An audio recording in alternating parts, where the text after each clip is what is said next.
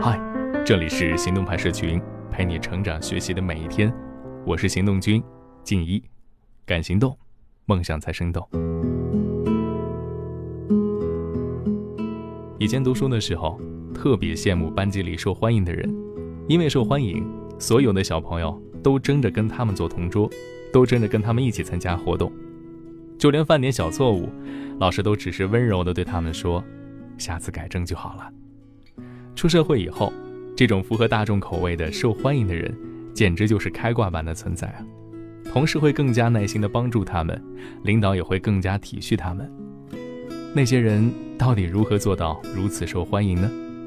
今天的文章将从科学的角度去看待欢迎度。文章的作者是杜欣仁。很多时候，我们支持一个人的决定，不是因为他说的多么正确。也不是他采用说服力、影响力之类的话语，而就是我们因为喜欢他这个人，受欢迎的人做什么都是对的。那么从科学角度，该怎么样看待受欢迎度呢？科学家看待欢迎度与我们这些普通人的看法不一样。欢迎度是否是稳定的？一个在这个学校受欢迎的学生，去了另外一个学校也会受欢迎吗？我们普通人就会引用一些历史典故。或者电视剧情节来证明一个人的欢迎度稳定或者不稳定，而科学角度是做实验，研究欢迎度是否稳定。喜欢和不喜欢是两个维度，你可能在直觉上感觉喜欢和不喜欢是一对反义词，应该属于一个维度啊。然而并不是这样。举个例子，成功的反义词不是失败，而是平庸。同样的道理，喜欢的反义词不是不喜欢，而是不在乎。一个特别突出的人，有很多人喜欢他，也有很多可能不喜欢他。一个默默无闻的人，既没有多少人喜欢他，也没有多少人不喜欢他。这两种人显然不是同一类型的，因而喜欢和不喜欢是两个维度。我们假设一下，如果你在学校是被接受，在另一个学校也是被接受吗？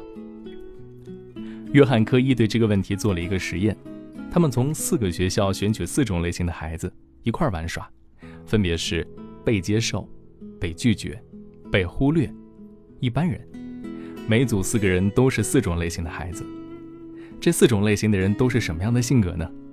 第一类是被接受的人，他的性格可能是内向或者外向，他走到哪里，哪里就会聚集一些人，会给别人带去欢声笑语。和别人聊天时，就是能够感知别人的情绪，能够抓住时机，得体的发言。他总是幽默感，能让别人笑。更重要的是，他待人友好，大家都非常的信任他。第二类是被争议的人，也就是有的人非常喜欢他，有的人非常不喜欢他。这种人不太常见，只要出现，往往就是地位比较高的人。这种人可能会对上级在意，对下级傲慢无礼。第三类，被忽略的人，表现的是非常的安静，有什么集体活动他也参加。但不是真正的参加，他在开会的时候只是坐在那儿，很少主动发言，存在感也是很低。被忽略的人可变性相对高一些，在一定环境中可能变成受欢迎或者被拒绝的人，但是不会成为被争议的人。第四类是被拒绝的人，攻击性被拒绝。小时候在学校欺负同学，长大之后总是冒犯别人，这种人就是所谓的情商太低。他不知道别人不喜欢他，他以为别人喜欢他。了解完这四类性格的人之后，我们再回归到这场实验当中。这些孩子都相互不认识，也不知道对方的欢迎度。实验开始前是老师带领大家一起玩，之后是每周周末大家一起玩一个小时。研究者想知道孩子们在全新的环境里，他们还是不是原来的欢迎度类型。每次聚会之后，实验者就和孩子们闲聊。就问某个孩子：“哎，你怎么看待他呢？”统计每个组中自己组里孩子最喜欢的人和最大不喜欢的人。这个实验进行了六周，最终结果显示，各个小组孩子们的欢迎度和他们原来的欢迎度是一致的，被接受的还是被接受，被拒绝的还是被拒绝。性格的内外向在不同的情景中，每个人都会有一些变化，但是受不受欢迎却非常稳定。美国有个谚语：“高中永远不会结束。”你在高中的社会地位可能会影响你的一生。你高中受欢迎的人，可能一辈子都过得不错，甚至身体健康都很好。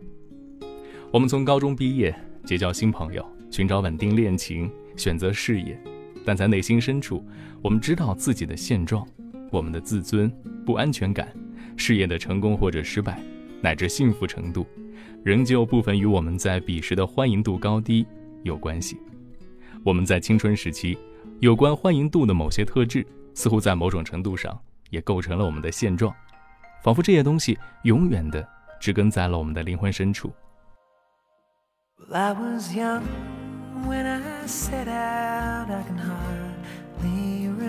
remember all the tales that i could tell you if i remember in the fog, it is drumming in the new world is coming. Oh, this song I will be humming when the words won't come out.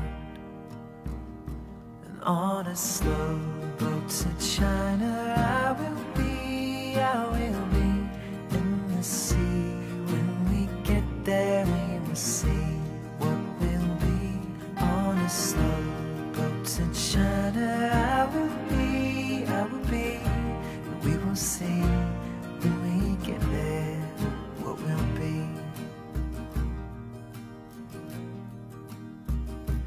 now I'm old, I am weathered, my beard's long and white.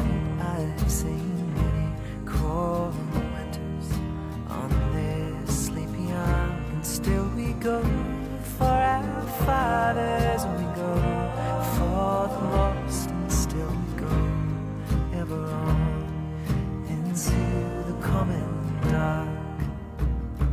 And on a slow boat to China,